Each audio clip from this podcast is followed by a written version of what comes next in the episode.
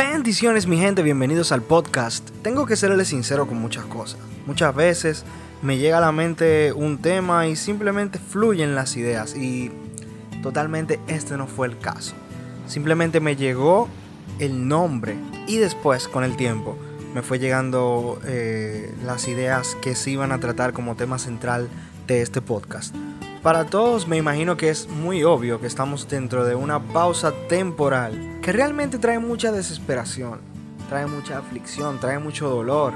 Tantas personas muriendo nos hace pensar en qué está pasando. Hay dos frases que me llevaron a cultivar el centro de esta, de esta reflexión, pudiéramos llamarle así, y es que estaba oyendo eh, un live donde se encontraba Funky y otro live donde se encontraba Redimido. Y hay dos frases principales que las extraje de ahí para utilizarlas dentro de este tema.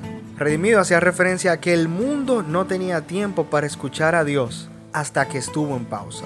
Y hay otra que es una muy impactante también de parte de Funky, que dice que el mundo está en pausa, pero Dios no está en pausa. Y en esta quiero hacer mucho hincapié y también quiero mencionar a mi pastor Ezequiel Molina, quien mencionó, Dios no solo permite que esto pase, sino que también lo va a utilizar. Las iglesias están cerradas, pero las casas de adoración están abiertas. Los músicos pueden estar dispersos, pero unidos subimos una adoración fragante al trono de la gracia. Los corazones agradecidos están floreciendo. Y esto me hace recordar el versículo, aunque la higuera no florezca, ni en las vides haya fruto, aunque falte el producto del olivo, y los labrados no den mantenimiento, y las ovejas sean quitadas de la majada, y no haya vacas en los corrales, con todo yo me alegraré en Jehová, y me gozaré en el Dios de mi salvación. Me encanta la frase de Funky, Dios no está en pausa. Dios no está en pausa. Dios se sigue moviendo a través de los tiempos. Dios se sigue moviendo en cada una de estas circunstancias difíciles. Dios se sigue moviendo en cada uno de estos momentos de aflicción y dolor. Y no solo Dios, mi fe no está en pausa. Y eso es algo que debes declarar tú también. Eso es algo que debe entrar en nuestra mente y permanecer. Nuestra fe no puede estar en pausa aunque el mundo completo esté en pausa.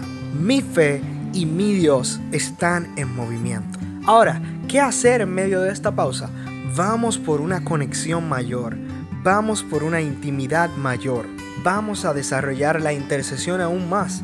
Vamos a amar aún más vamos a perdonar aún más. En medio de la incertidumbre, Dios tiene un plan.